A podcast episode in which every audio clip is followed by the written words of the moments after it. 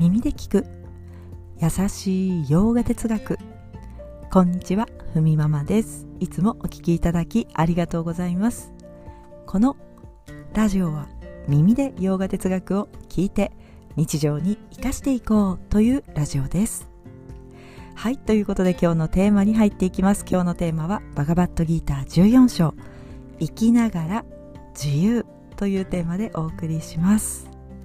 はいということで、ね、私たちって実はそもそも自由な存在ですよということをねバガバットギーターは教えてくれますけれどもいやね急にそれ言われても素直に受け入れられない気持ち、ね、私も持っていました。ねここから自由になりたいんだとかねこの環境から自由にこの体から自由になりたいとかねそんな風にとあの、今自由ですよって言われたとしても素直に受け入れられない自分っていうのはありましたけれどもまあバガバットギーターを通じてあなるほどそうなのかというふうにね思えるようになったところもあります。はいまず体に宿る存在というのをね私たちはそれがベースであるということをバガバットギーターで学んできましたけれども、まあ、この体に宿る存在プルシャアートマーブラフマンというのは体を生む原因ですよベースですよということを言われました、まあ、それをちゃんと知ることで生と死、ね、老いと苦しみから解放されて生きながら自由を得ることができるんだということです。まあ、体に宿る存在というのをねベース、まあ、この体を生むベースですよね、ベースがあって初めてこう変化するものを展開することができるわけです。例えば私というこの個体ね物理的に言うとこの現れている体が私ですけれども、まあ、ヨガ哲学では私というねこの体に宿る意識があってそのね存在が私なんですよっていうことを伝えてくれているわけです。私自身で言うならば、今日の今朝のね自分のコンディションを見ているという、まあ、内面の意識が本当の私ということです今日は昨日より調子がいいなとか、ね、ラジオもすんなり撮れるなとか、ね、そういうのは日々思っていますけれどもね、朝起きた時、はあ、ぐっすり寝れた、なんていう風にね、その意識っていつも自分を見てくれてますよね。まあ、見ることができるということです。そういったベースがあって、体や心や感覚というのを私たちは常々経験することができるわけです。まあ、そういった理解を持つことで生と死老いと苦しみから解放されて生きながら自由を得ることができるんだということなんですね。うんまあ、生と死、ジャンマ、ムルッテュ、ね、老いと苦しみ、ジャラ、ドゥッカですけれども、まあまあ、この体にいながらね、ある意味この不自由なグナの中で、ね、一生懸命、不自由なゲームを楽しめるほど、私たちは自由を得ているわけです。うんまあ、グナというのはね質ですけれども、えー、プラクルティのことをねグナと言ったりもしますが自分の置かれた環境境遇は人それぞれです、辛いなとか大変だなとかあの人いいななんて思うこと私もありますけれども 羨む気持ちとかね。まあでもいつからか私もこの不自由なゲームを楽しめるようになってきました。目の前にあるこの環境でどうやって楽しんでいこうかな。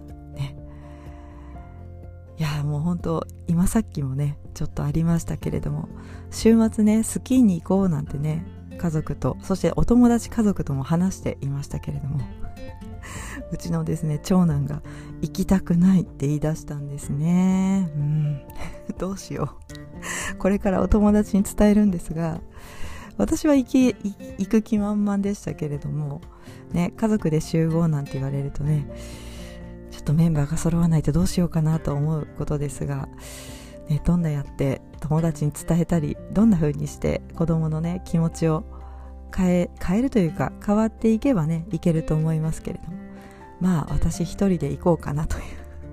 それだと意味がないんですけれどもね。うん。まあ、そうやってねこう常々今目の前に展開されていることに対して、まあ、どうやって対処していくというのもね、ただ嫌だなと思っていると嫌なままなんですが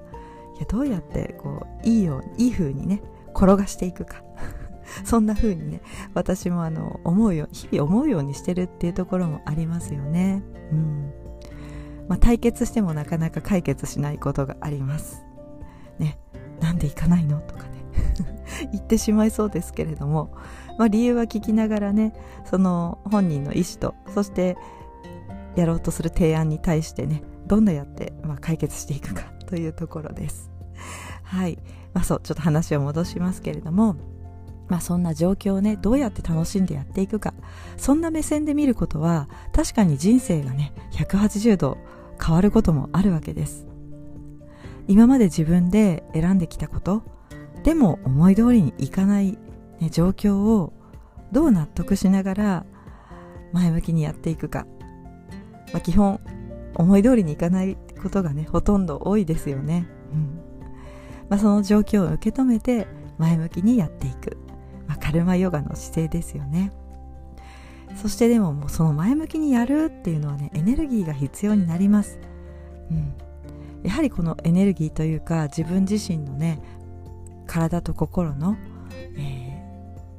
ー、心地よさこれがあるからね前向きにやれるわけなのでヨガをして、まあ、アーサナですよねプラナヤーマ呼吸法で自分の落ち着きを作っていくっていうねこの日々の行いを、うん、必要になってきます。ね、繰り返ししながら、あ、なんかこう、また壁にぶち当たるようなね、出来事があっても、ね、それでもヨガで得た体力、ね、心や体を使って前向きにやっていく。まあ、そんな風にやっていくことで、またバガバットギーターのね、理解にもつながっていくということなんですよね。まあ、私自身もその繰り返しの中で、えー、バガバットギーターをね、え学びながらあ確かにそうかもしれないっていうところがね、うん、自分自身を通じて理解できているというふうにね思っています、まあ、経典の言葉を一言聞いてああなるほどなーっていうね私はタイプではなかったので 素直ではなかったので少しずつ少しずつ、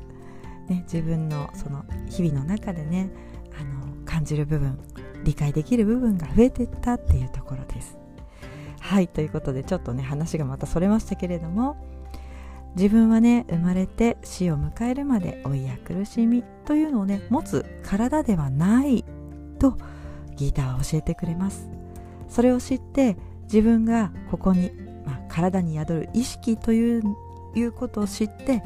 その上で、ね、あらゆる世界がゲームが展開されている、まあ、そんな風にね自分自身を演じているということを分かっている人はグナのしがらみから解放されこのゲームの世界の中にいながら楽しむことができるんだ。それは完全に自由って言いますよねっていうふうにねギーターは語りかけます。これを悟りと言わず何というのかと。まあアムリタね自由。楽しい時私たちは何の制限も受けないから楽しいですよね。自分が楽しいっていう感じる時って制限がないわけです。ヨガをしている人もヨガ哲学を知りたいと思う人もこの人生を存分に楽しむためにあるわけです。だから理解をねするということもまあ必要かもしれませんがまずはヨガをして、前向きな心と体を作っていき少しずつ自分のね理解にそして見方に変えていくということが大事になりますよというお話でした。はいそれでは今日はこんなところで今日一日も皆様にとって素敵な一日になりますように耳で聞く優しい洋画哲学ふみママラジオご清聴ありがとうございました。ナマステ。